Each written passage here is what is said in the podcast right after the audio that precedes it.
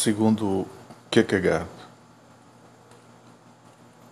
o homem passa por três etapas de personalidade no desenvolvimento de sua vida espiritual. Quais sejam a estética, a ética e a religiosa. A estética é o domínio do temporal, do finito e da liberdade ilimitada. Predomina aqui o sentimento da existência como gozo. A afirmação da personalidade é então poder exclusivo do homem, concedendo valor absoluto àquilo que é imediato, instantâneo e efêmero. O mundo e os homens, as coisas e os, senti os sentimentos condizem para que ele para aquele que vive no estado estético aspectos equivalentes a uma mesma realidade mutável extraordinariamente variada, sempre à disposição da sensibilidade.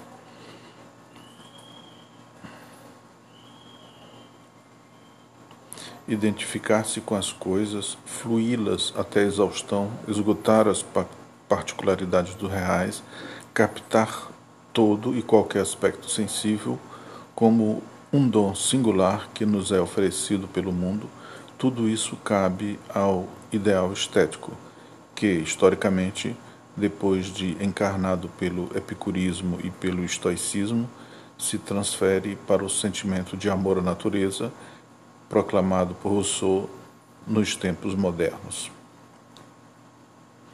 Uma das constantes da poesia romântica, esse ideal inspira a atitude panteísta do indivíduo, aspirando fundir a sua existência peculiar com o universo.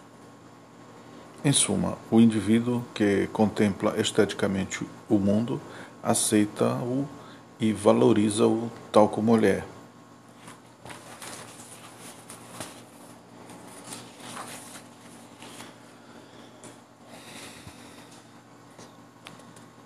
Entre a simples afirmação estética da individualidade e o reconhecimento do homem como sujeito ético em função do dever, há uma enorme distância.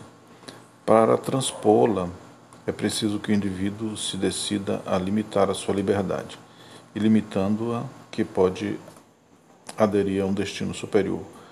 O estágio ético em que esse destino se concretiza é aquele que resulta da escolha que o indivíduo faz de si mesmo, afirmando-se como universal humano. Os seus atos já não representam oscilação indiferente do estético. São atos decisivos que encontram a existência individual o seu objeto de interesse máximo, infundindo-lhes um sentido geral. O que é geral na ética, a obrigação, o dever, não absorve a individualidade, nem lhe impõe do exterior, origina-se de uma decisão, decisão pela qual o homem assume livremente com seu próprio destino o destino comum da humanidade. Essa escolha é o ato gerador do dever a partir da qual o imperativo categórico passa a existir.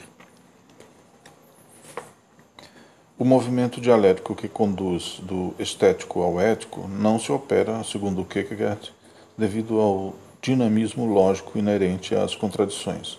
As contradições condicionam a passagem para um, de um estado a outro, porém o trânsito mesmo não se efetiva, não adquire a dialética hegeliana por efeito do influxo quase mágico da mediação.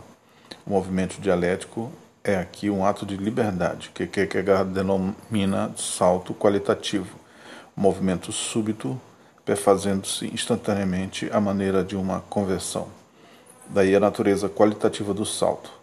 Mais uma vez, em discordância com a dialética hegeliana, Kierkegaard substitui a ideia de desenvolvimento pela de mudança e faz da mediação, em vez de uma síntese, comunidade dos contrários, uma espécie de conciliação dialética na qual os contrários, permanecendo vivos, mutuamente se ativam e compõem a harmonia por tensões opostas, de que falou Heráclito. O salto qualitativo, que é decisão e que por decisão é ato de liberdade, instantaneamente consumado, pressupõe um interesse profundo que nada tem de abstrato pela existência. interesse consciente de existir, inquietação, sofrimento, aspiração do infinito, desejo de imortalidade, tudo isso integra o conceito de paixão, patos, frequentemente utilizado em Kierkegaard. Até onde a paixão pode levar o homem?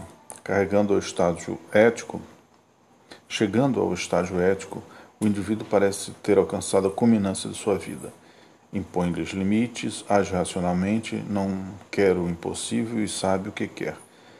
Em tudo, tal como Sócrates, age com perfeita lucidez. E é essa lucidez, juntamente com a renúncia, que decorre à aceitação do dever e que pode atingir o grau de resignação infinita, o que lhe assegura uma certa consciência eterna. Sócrates, exemplo perfeito do homem ético, nada mais pode esperar da existência a não ser a continuidade da mesma atitude racional que deu à sua vida o sentido de uma vocação eticamente. A paixão de Sócrates está esgotada e ele atingiu a plenitude. Outros veios subterrâneos alimentam a paixão e aguçam a contradição entre o infinito e o finito, o temporal e o eterno, até que não se pode mais conceber essa possibilidade racional de conciliar esses extremos. No entanto, a paixão os retoma, tentando uni-los com a lucidez socrática que representa a sabedoria puramente humana. Sobre a força dessa máxima tensão, saltando uma vez mais, o espírito vai cair no domínio religioso, cuja dialética é a fé.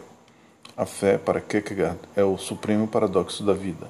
Seu objeto, a Deus vivo, que se revela aos homens e que adota a forma humana para salvá-los do pecado. É paradoxal, implicando admitir ao mesmo tempo a união do temporal com o eterno e a infinita distância que separa o ser humano do ser divino. A fé, racionalmente falando, exige que a creiamos no absurdo e do absurdo façamos a nossa esperança.